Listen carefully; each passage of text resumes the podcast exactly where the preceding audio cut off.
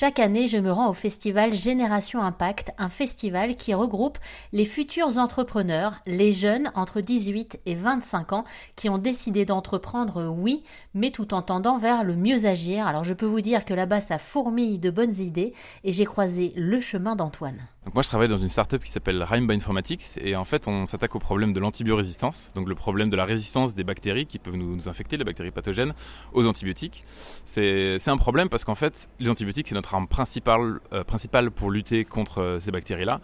Et euh, cette arme elle est en train de s'émousser parce que les bactéries se, sont habituées à ces, antibiotiques. Et du coup on estime qu'entre 2050 il y aura 50 millions de morts par an dues à ces résistances, donc des maladies qui étaient curables avant mais qui sont devenues incurables et euh, il y a un coût pour l'humanité entre 2015 et 2050 de 1000, 1000 milliards de dollars.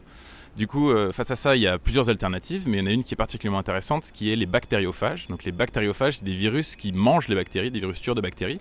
Euh, donc ce qui est assez sympa avec ça, c'est que c'est une alternative naturelle aux antibiotiques et, euh, qui pourrait éviter du coup cette euh, catastrophe euh, à l'échelle de, l'humanité.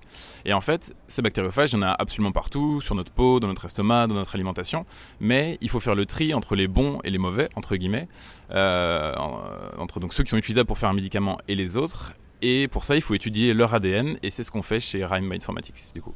Waouh, j'ai l'impression d'être projeté dans un film de science-fiction. Parce que moi, enfin, la science et moi, ça fait, ça fait deux à peu près. Mais grâce à vous, je crois que j'ai à peu près tout compris. Mais comment ça se passe pour les choper, ces fameux bactériophages? Bah en fait, euh, bah, je racontais une petite histoire du coup pour, euh, pour raconter ça. On les a découverts euh, au début du siècle dernier. Et il y a eu au début des expériences avec les eaux du Gange, je pense, pour traiter le choléra. Et en fait, on s'est rendu compte qu'il y avait quelque chose dans l'eau qui permettait de soigner les malades. Et on savait pas trop ce que c'était. On savait même pas que les virus existaient à l'époque.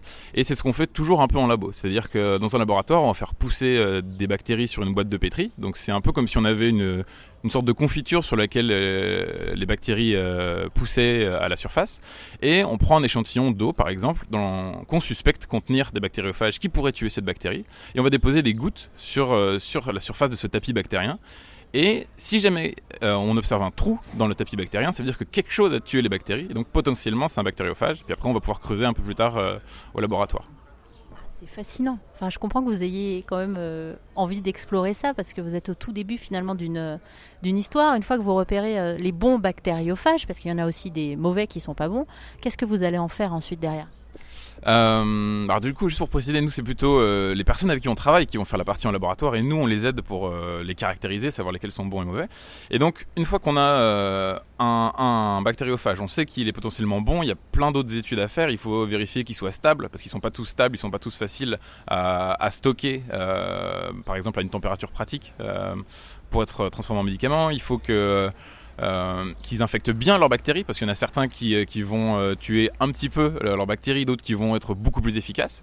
Et après, il faut demander aux, autorités de régulation, donc en Europe, aux États-Unis, donc on a la FDA aux États-Unis, c'est la Food and Drug Administration, et en Europe, on a l'IME, c'est en français ça va être l'agence médicale, l'agence européenne des médicaments, et qui dit oui ou non, vous avez le droit de mettre ce médicament sur le, sur le marché.